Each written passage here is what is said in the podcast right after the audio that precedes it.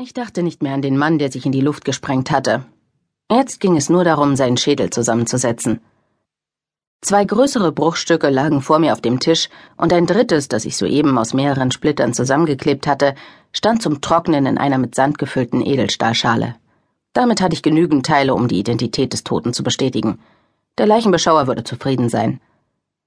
Es war der Spätnachmittag des 2. Juni 1994. Ein Donnerstag.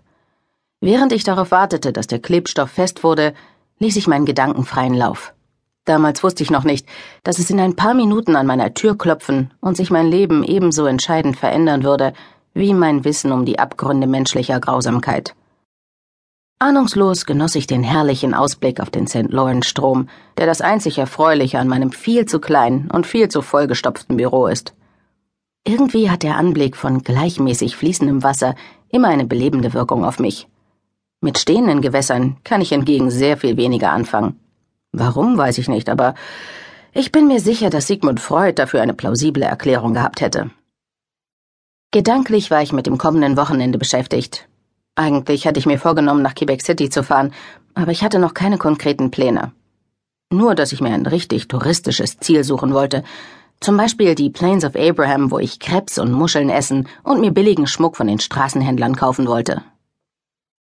Obwohl ich schon seit einem Jahr hier in Montreal als forensische Anthropologin arbeite, war ich noch nie in Quebec City gewesen. Es wurde höchste Zeit, mir die Stadt einmal anzusehen.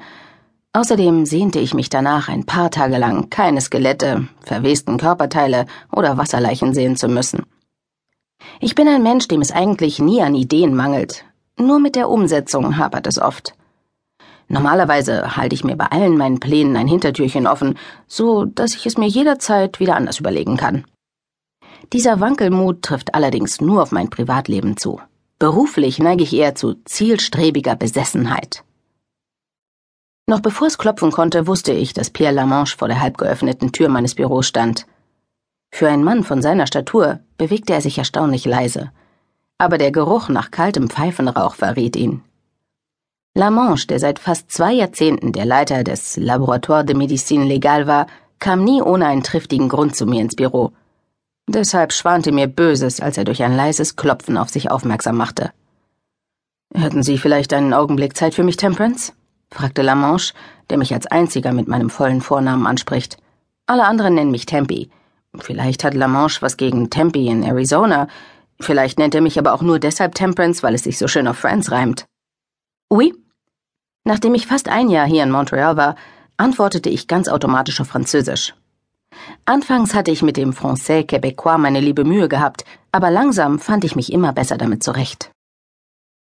Ich habe gerade einen Anruf bekommen, sagte Lamanche und neigte den Kopf nach unten, um von einem rosafarbenen Notizblock etwas abzulesen.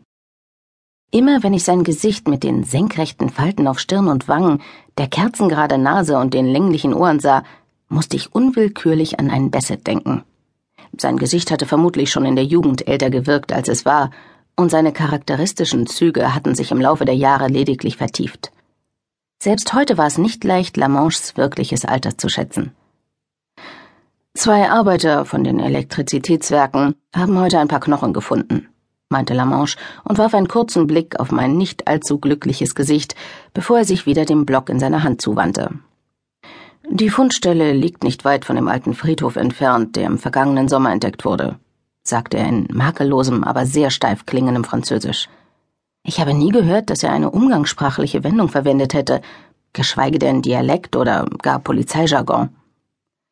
Sie waren doch damals bei der Ausgrabung dabei. Vielleicht handelt es sich ja bei den jetzt gefundenen Knochen um etwas ähnliches.